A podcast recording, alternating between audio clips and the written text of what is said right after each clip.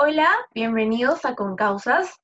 Somos Alma y junto a Álvaro buscamos abordar situaciones de riesgos y preocupaciones que puedan intensificarse y vulnerar el desarrollo de los adolescentes durante la crisis sanitaria, con el fin de reflexionar, así como facilitar estrategias para sobrellevarlos y reducir su impacto.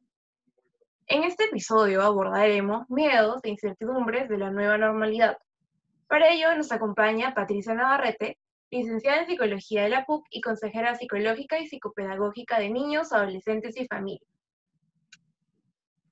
¿Qué tal? Hola, ¿qué tal? Buenos días. Vamos a empezar con las preguntas de esta entrevista.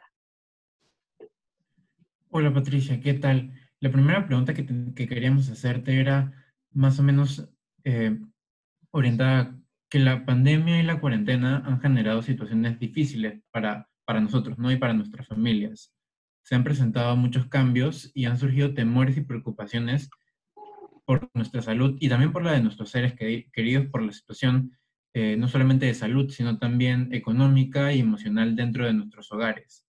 Con lo cual surgen nuevas situaciones de estrés o miedo por los que nosotros como jóvenes o adolescentes podemos estar pasando.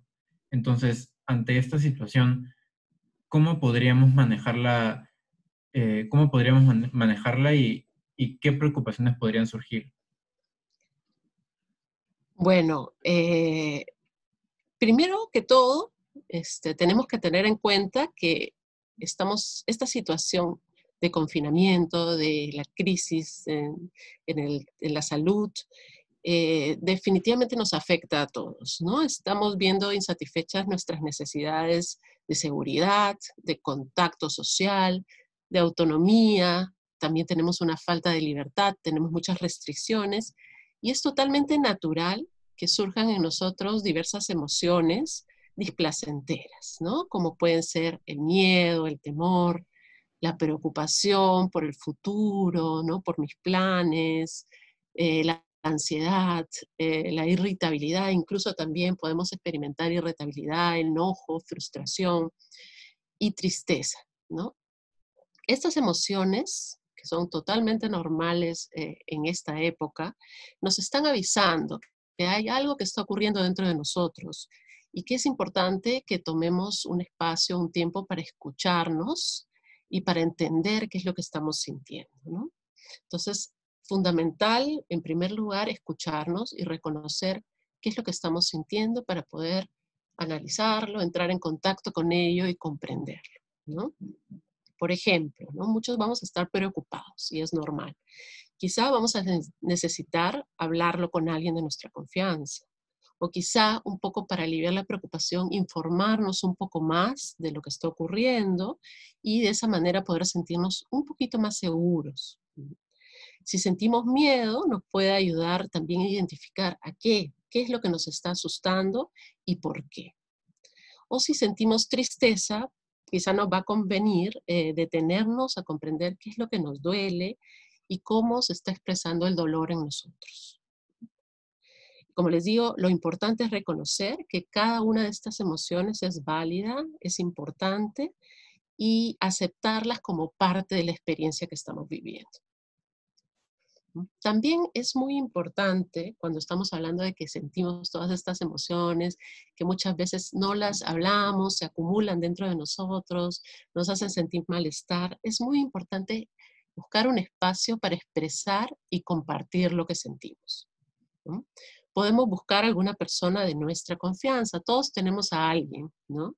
Cuando pensamos siempre todos tenemos a alguien en lo que podemos acercarnos y contarle. Un poco, de repente puede ser un familiar, puede ser un profesor, una profesora, tu tutor, tu tutora, o un amigo o una amiga cercana, y le contamos nuestros temores, nuestras preocupaciones, y también escuchamos las suyas, porque probablemente van a ser similares, Esta conexión humana y este encuentro nos va a hacer sentir mejor, nos va a fortalecer y también nos va a hacer dar cuenta que contamos con personas que nos apoyan cuando lo necesitamos.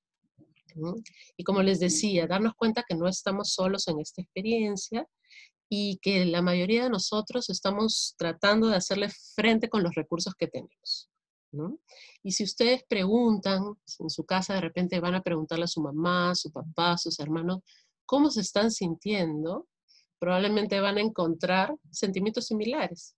Van a encontrar que algunos tienen miedo, otros se sienten frustrados, otros preocupados, y se van a dar cuenta que también están sintiendo algo parecido.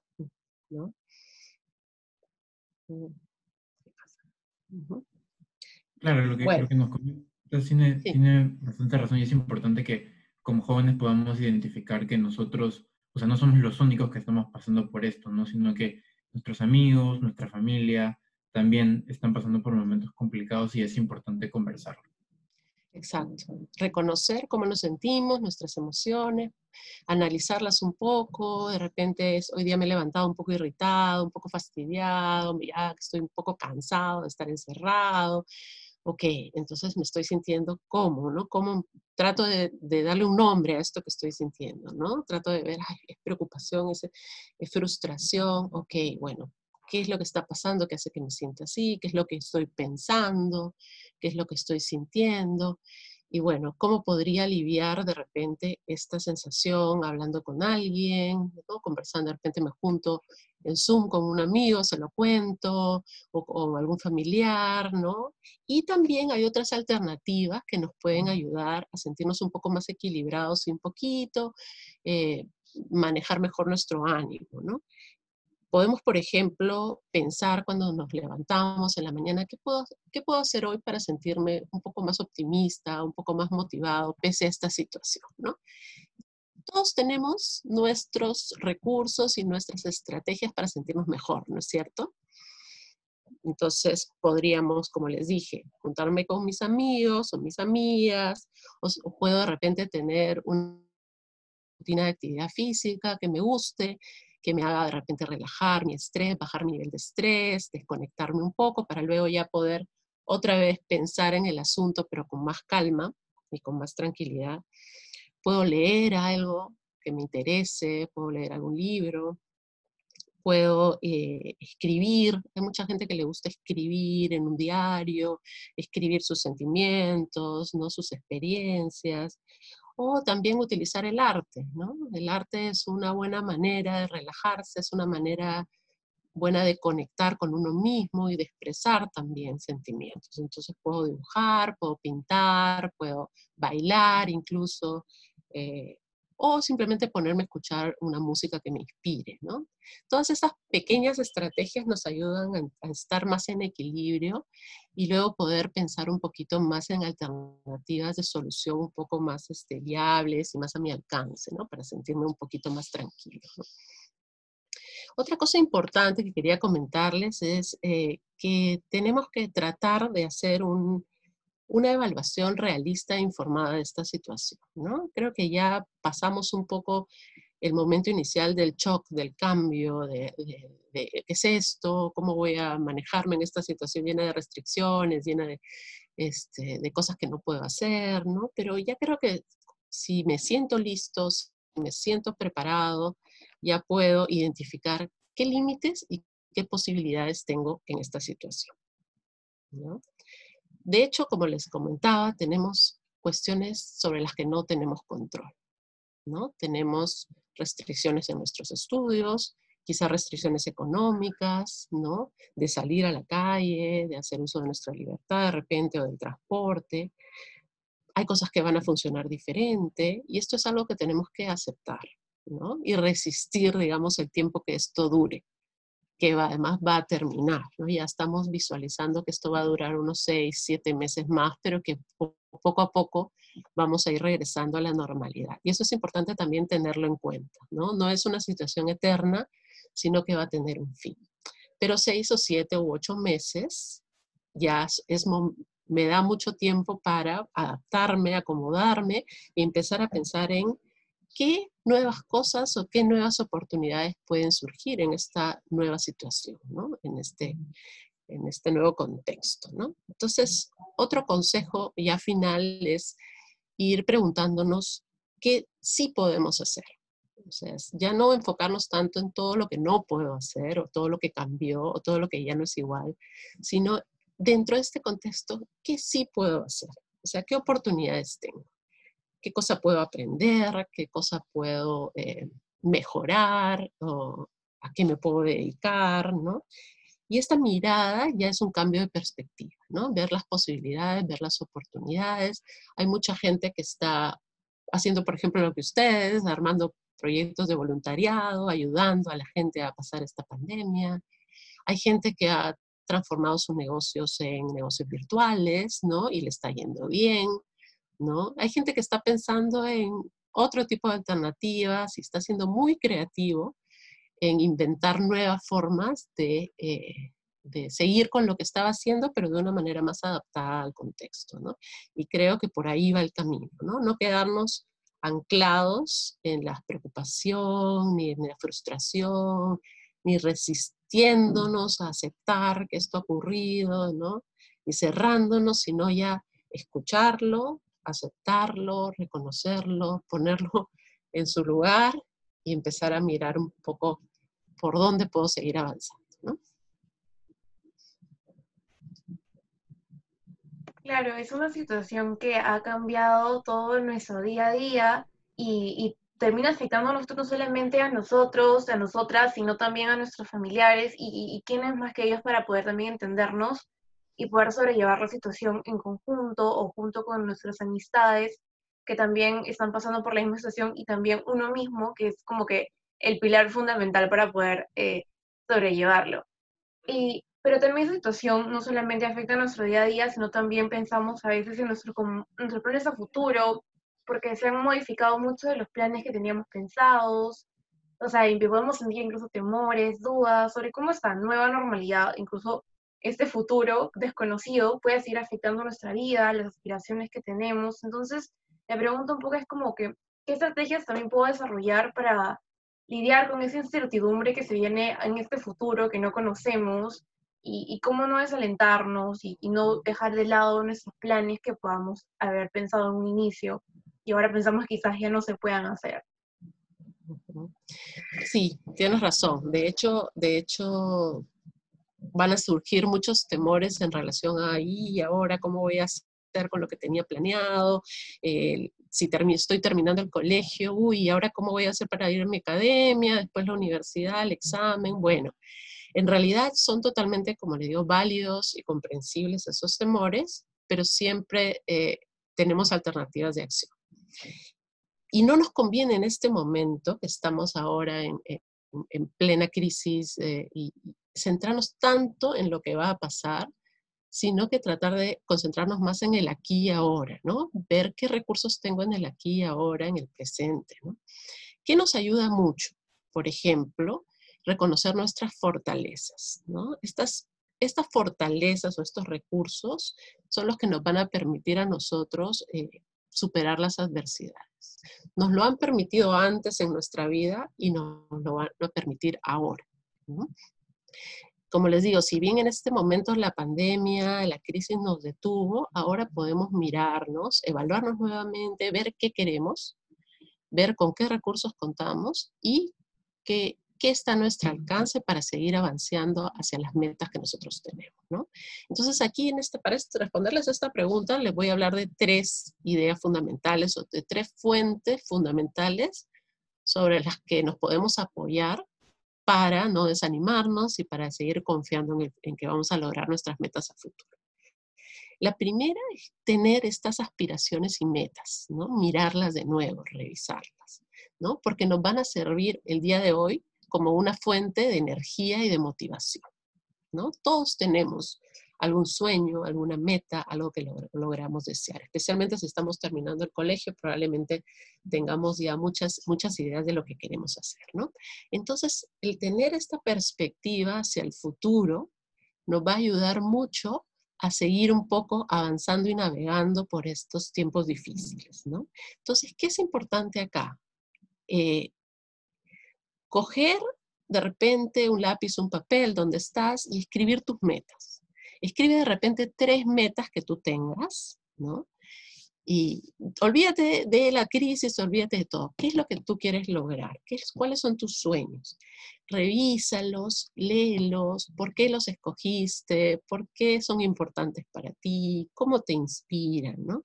Porque esto que tú vas a escribir ahí va a ser el motor que te va a mantener activo, que te va a dar confianza y que te va a ayudar a superar estos momentos difíciles. ¿no? De hecho que frente a la situación, y también hay que tener un criterio de realidad, probablemente vamos a tener que repensar y reajustar algunas de nuestras metas o algunos de nuestros tiempos, ¿no? Y volver a mirar nuestras metas en función de la situación y las limitaciones que podamos tener, ¿no? Pero eso no significa de ninguna manera que tengas que renunciar a tus metas. Al contrario, tienes que volver a mirarlas y utilizarlas como una fuente de motivación, ¿no? Y eso te va a ayudar a seguir avanzando en este camino. Entonces, la primera, el primer pilar o el primer elemento en los que nos tenemos que apoyar son en mantener vivos nuestras aspiraciones y nuestras metas. El segundo tiene que ver con activar nuestra resiliencia. Resiliencia se refiere a la capacidad de utilizar nuestros recursos, nuestras estrategias, ¿no? todo lo que esté a la mano dentro de mí y también en mi entorno para superar estas adversidades. ¿no? Entonces aquí también algo que ayuda mucho es ponerse a pensar en cuáles son tus fortalezas. ¿no? Todas las personas tenemos fortalezas, tenemos recursos. ¿no?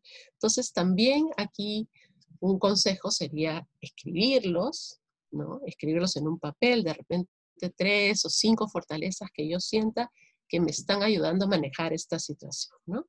Y luego los voy a leer, voy a tomar conciencia de ellos y voy a ver qué tan útiles me son y cómo me pueden ayudar en esta situación. Esto me va a dar mucho más confianza en el futuro y me va a conectar también con mis aspiraciones y mis metas. ¿Okay?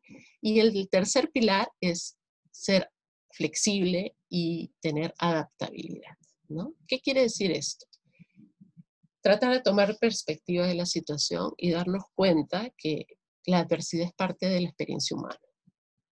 es parte de la vida y que nuestras sociedades a lo largo de la historia han vivido muchos eventos o muchos periodos de adversidad muy, difícil, muy difíciles y los seres humanos han sabido, digamos, salir adelante.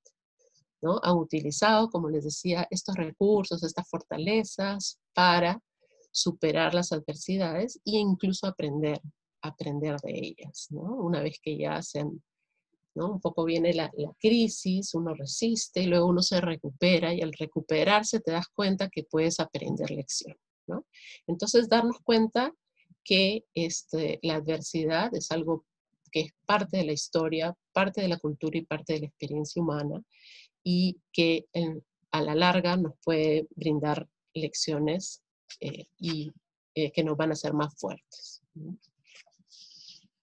Claro los, consejos que nos estás dando son súper valiosos, ¿no?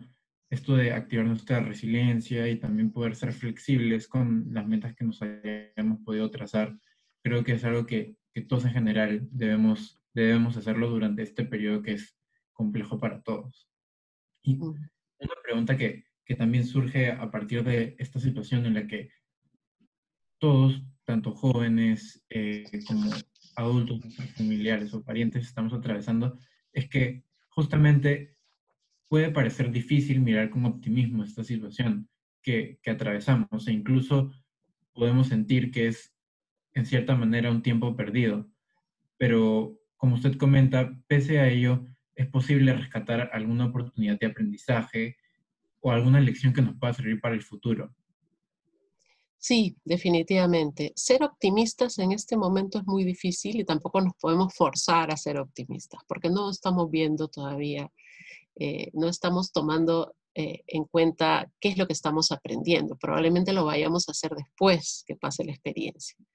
Pero definitivamente estamos aprendiendo y mucho, y cada día, ¿no? Estos tiempos difíciles siempre nos traen enseñanzas, ¿no? Eh, y esto nos pasa siempre, ¿no? No solamente frente a esta situación, sino que si nosotros miramos en retrospectiva nuestra vida y pensamos eh, en alguna situación difícil que hayamos tenido que vivir, ¿no? Y que hayamos superado, ya sea académica o familiar, no sé, o social, nos vamos a dar cuenta que qué fue, qué pasó para superarla, o sea, qué, cómo utilicé mis recursos, cómo logré superar este reto y, qué, qué aprendí. Y cuando nos cuestionamos sobre qué aprendimos, vamos a darnos cuenta que nuestros aprendizajes fueron muchos. ¿no? es importante tomar conciencia de esto, ¿no? que cada situación difícil y cada reto en la vida nos deja muchos aprendizajes que de repente no van a ser, como les digo, visibles durante el reto, pero sí después en retrospectiva. ¿no? Eh, y si miramos, si nos miramos ahora después de tres meses o ya casi cuatro de, confinamiento, de, de la crisis sanitaria, podemos empezar a ver algunos aprendizajes, ¿no? Si hacemos ese esfuerzo de reflexión, ¿no? De mirar qué he aprendido en estos cuatro meses que ha pasado, o qué, qué he desarrollado de mí, o qué fortalezas he desarrollado, vamos a encontrarnos que hemos desarrollado varias, varios aspectos de nosotros mismos que no pensábamos desarrollar y que incluso hemos descubierto cosas de nosotros mismos que no sabíamos, ¿no? Entonces, por ejemplo, ¿no? O sea, acá les cuento un par de ejemplos, ¿no? Chicos que, jóvenes de 14 y 15 años que han sido eh, los líderes tecnológicos en casa, ¿no? O sea, sus papás han tenido que volcarse a, los negocios virtuales, al trabajo virtual.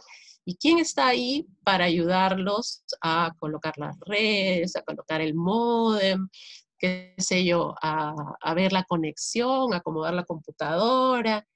¿quién se ha vuelto el maestro? ¿Quién se ha vuelto el, guía de los papás en esta situación? Los adolescentes. ¿Alguna vez pensaron que iban a ser maestros en casa de sus papás? Jamás, ¿no es cierto? No pensaron, pero les tocó vivir este rol. Les tocó esta circunstancia, hicieron que vivan este rol y terminen enseñando y terminan acompañando y cuando la mamá se estresa porque se le cuelga la computadora, están ahí ya tranquila, yo te ayudo, lo voy a solucionar, ¿no? Empatía también, solidaridad, empatía, apoyo. De repente nunca tuvimos la oportunidad de vivir eso en casa, ¿no? O sea, como estábamos todo el mundo saliendo y haciendo sus cosas, no teníamos la oportunidad de, de, eh, de convertirnos en este apoyo para nuestra familia, ¿no? Y también hay mucho de, estamos aprendiendo mucho, creo yo, y vale la pena reflexionar de, la parte humana, la conexión con nuestra familia, con nuestros amigos. Estamos valorando mucho eh, la presencia del otro, el apoyo, la escucha, ¿no? El tener un amigo, una amiga que, con el que podemos hablar, eh, el, el, acercarnos a nuestros papás de repente con otra mirada, ¿no? de repente los papás la están pasando, algunos papás están pasando la difícil con el tema económico, están muy preocupados, ¿no? Y los chicos están descubriendo que de repente sentarme un ratito, preguntarle cómo estás, o vamos a ver esto en la tele, o te preparo algo, ¿no? Que ahora todos estamos un poco entrando en la cocina a experimentar, eh, te preparo algo rico, ¿no? Y esta, y esta empatía, esta solidaridad, ¿no? Con, con los papás, este, está haciendo que los chicos descubran que y que podamos descubrir que podemos tener un impacto muy positivo en nuestro entorno. Entonces creo que estos aprendizajes eh, que podamos tener en estos nuevos roles que vamos a asumir en situaciones cotidianas del día a día, nos van a hacer personas eh, más empáticas, más solidarias, más perseverantes también, más pacientes también, ¿no? Estamos todos entrenando mucho nuestra paciencia, estamos esperando tranquilos que esto pase, ¿no? Atentos a las noticias, pero siempre cuidándonos, ¿no? Eh, el hecho de cuidarnos también, aprender a cuidarnos a nosotros mismos, a cuidar a nuestra familia, ¿no? Los chicos que están ahí ah, cuidando al abuelito, que no salga del cuarto, ¿no? Que no se le ocurra este, tocar las bolsas de la, de la, de la compra, ¿no? Ya están desarrollando ahí una, un cuidado, una solidaridad especial, ¿no? Entonces creo que sí, así, como estos ejemplos, nosotros estamos desarrollando muchas, muchas cualidades, nos estamos fortaleciendo y que estos aprendizajes nos van a durar a lo largo de nuestra vida. Nunca lo vamos a olvidar y siempre lo vamos a tener en cuenta. Muy valiosas las recomendaciones que nos has podido dar, sobre todo la, perseverancia y, la empatía con la que probablemente salgamos de, esta experiencia que muchos de nosotros, por no decir todos, eh, no teníamos pensado que podía ocurrir, Con los nuevos roles que, que podamos estar asumiendo y, y estas nuevas experiencias o vivencias que tenemos eh, día a día en nuestro hogar. Muchas gracias, Patricia, por, por habernos acompañado y por habernos dado estas recomendaciones que estoy seguro que a todos y a todas van a ser muy útiles en, en este camino que estamos viviendo hoy en día y durante, como tú comentas, los próximos meses. Muchas gracias, Alma y Álvaro, por la oportunidad y ojalá que estos consejos puedan ser útiles y animarlos a seguir adelante. Muchas gracias, Patricia, y muchas gracias, Alma. Nos encontramos en otro próximo episodio.